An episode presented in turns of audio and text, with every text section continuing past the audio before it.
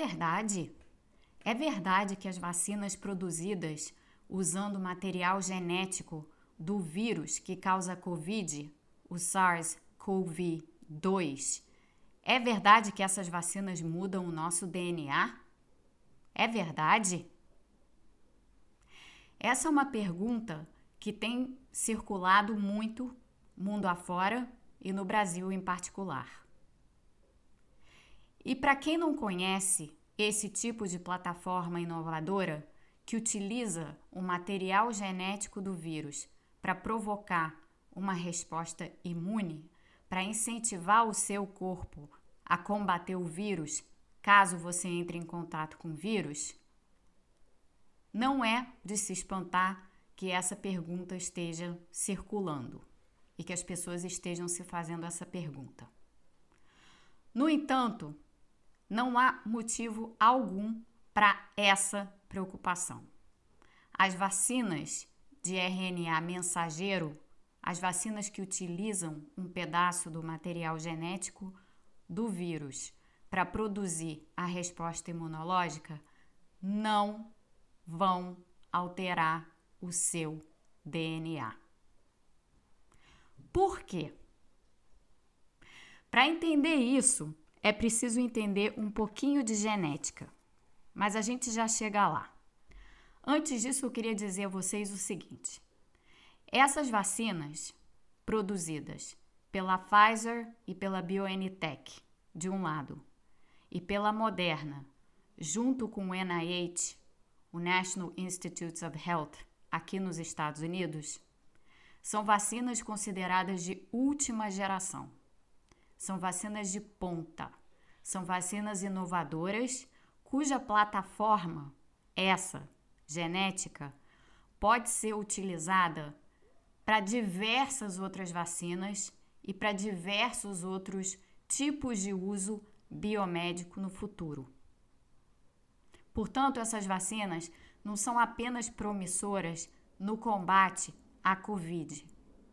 Elas abrem todo um leque de oportunidades para que futuras doenças, futuros vírus ou futuros outros agentes infecciosos sejam combatidos com essas, usando essas novas plataformas.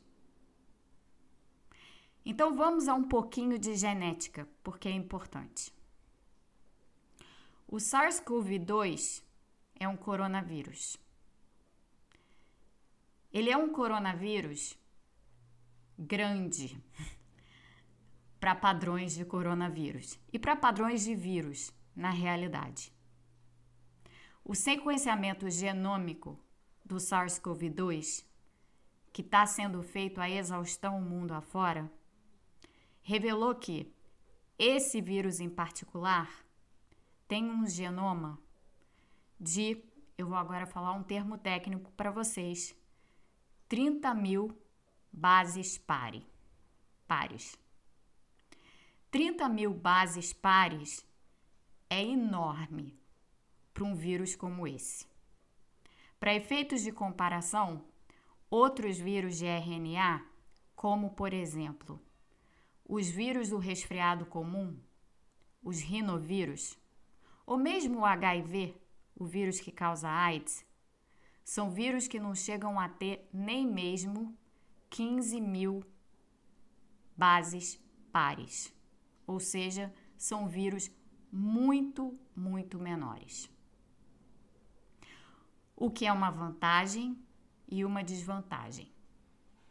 A vantagem é que esses vírus menores, cujo genoma é muito menor, eles têm uma capacidade de mutação muito rápida.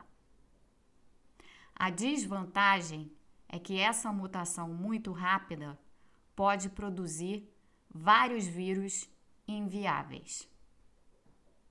Em contrapartida, o coronavírus que causa a Covid, por ser um vírus grande, de genoma grande, ele é um vírus que tem uma capacidade de se manter relativamente intacto, por assim dizer, ou mais ou menos o mesmo, com mutações sim, porque faz parte do, do, do, da biologia do vírus, dos vírus sofrerem essas mutações, então com mutações, mas com mutações que preservam, de certa forma, a estrutura do vírus de forma muito semelhante ao vírus original. Por que, que eu estou falando tudo isso? Porque as vacinas genéticas, essas que estão sendo, que estão em último estágio de, de, de, de elaboração, que vão seguir em breve, já seguiram na verdade, para o órgão de, de, vigilância sanitária aqui nos Estados Unidos, o FDA, o Food and Drug Administration, para serem aprovadas para uso, essas vacinas não usam o genoma inteiro do vírus. Lembrando o que é o genoma desse vírus. Esse vírus é uma fita de RNA. Nós, seres humanos, somos bem mais complexos do que isso. Nós temos DNA em hélice e nós temos RNA também. O vírus tem só uma fita de RNA. E é uma fita, como eu disse, grande no que diz respeito a coronavírus, mas evidentemente microscópica no que diz respeito à comparação com o genoma humano. Esse genoma do vírus tem mais ou menos, grosso modo, uns 15 a 16 genes. Cada gene é responsável pela produção de uma proteína. Às vezes, no caso dos vírus e no caso do coronavírus em particular, esses genes podem ser responsáveis pela produção de mais de uma proteína. Nos seres humanos, não. Cada gene corresponde a uma proteína. E as proteínas têm funções diversas. No caso do, do novo coronavírus, causador da Covid, são quatro as proteínas estruturais do vírus. E mais um punhado de dezena, na verdade não chega nem a dezenas, são cerca de 16 proteínas não estruturais. Entre as proteínas estruturais se destaca uma proteína. Então aqui a gente, tá, a gente começou falando de um genoma de 30 mil bases pares, o genoma inteiro, e agora a gente está falando de um pedacinho, pedacinho mesmo, desse genoma. Um gene, o gene responsável pela proteína spike. O que é a proteína spike? A proteína spike é aquela que está na coroa do coronavírus, que dá, na verdade, ao vírus o nome coronavírus, porque ela aparece como uma espécie de coroa ao redor do vírus.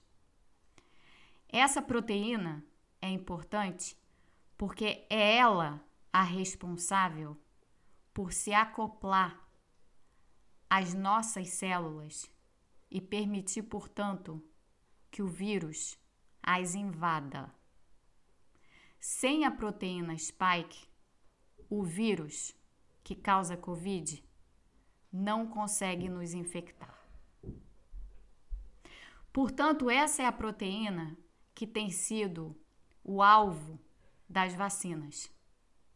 Porque se essa proteína for neutralizada de forma eficaz, o vírus não tem como entrar nas nossas células. E sem conseguir entrar nas nossas células, o vírus não é capaz de nos infectar. Portanto, o que, que fazem essas vacinas? Essas vacinas não pegam o material genético todo do vírus. Elas pegam, na verdade, um pedacinho de um pedacinho. Elas pegam o pedacinho da prote... do gene, do material genético, que codifica a proteína spike e não a proteína inteira até, só um pedacinho desse código. Então, pensem aqui: a gente está indo de um macrocosmo, no que diz respeito ao vírus, então de uma fita de RNA com 30 mil bases pares, para um pedacinho do pedacinho do pedacinho, uma fitinha mínima que corresponde a essa parte em especial da proteína spike. E é esse pedacinho do pedacinho do pedacinho que as vacinas vão introduzir em nós. Para quê? Quando esse pedacinho do pedacinho do pedacinho de um material genético é introduzido em nós, as nossas células, que são especializadas também em decodificar material genético, elas vão decodificar esse pedacinho do pedacinho do pedacinho do material genético do vírus. E o que elas vão fazer é produzir aquele pedacinho do pedacinho do pedacinho da proteína. Ou seja, o que as células nossas vão fazer é essencialmente produzir e expressar uma parte ínfima do vírus que provoca a Covid. Nem de perto, mas nem de perto mesmo, o genoma inteiro do vírus. Mas sim esse pedacinho do pedacinho do pedacinho. A partir daí, o que acontece é que o nosso organismo tem uma inteligência própria nas nossas células imunes. O nosso organismo é capaz de reconhecer que esse pedacinho do pedacinho do pedacinho viral que foi produzido pelas nossas células é alheio à nossa biologia, não pertence ao nosso corpo. Então, o que o nosso, o nosso organismo vai fazer e vai estar sendo treinado a fazer com a vacina é a reconhecer essa partícula alienígena, reagir a ela e neutralizá-la. E ao ser treinado dessa forma, se algum dia o nosso organismo, nós, pessoas, entrarmos em contato com o vírus em si, a vacina já vai ter nos treinado a produzir aquilo que a gente precisa produzir, os anticorpos, para neutralizar a ação do vírus por inteiro. Então, o que as vacinas estão fazendo, essas de última geração, é dando a nós apenas um pedacinho do pedacinho do pedacinho para gerar toda a resposta que a gente precisa para enfrentar o vírus por inteiro.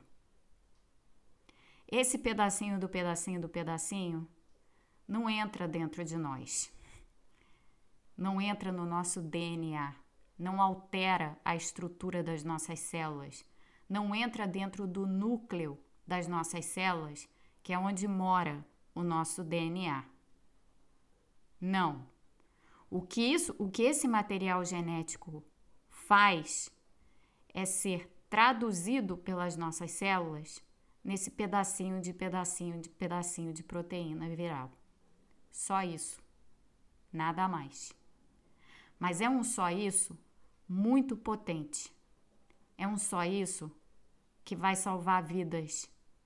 É um só isso que vai acabar com esse estado em que nós todos estamos vivendo de extrema insegurança, de extrema incerteza e de extremo medo em relação a todas as pessoas que nos cercam, mas, sobretudo, os nossos parentes mais velhos, nossos avós, nossas mães, nossos pais, enfim.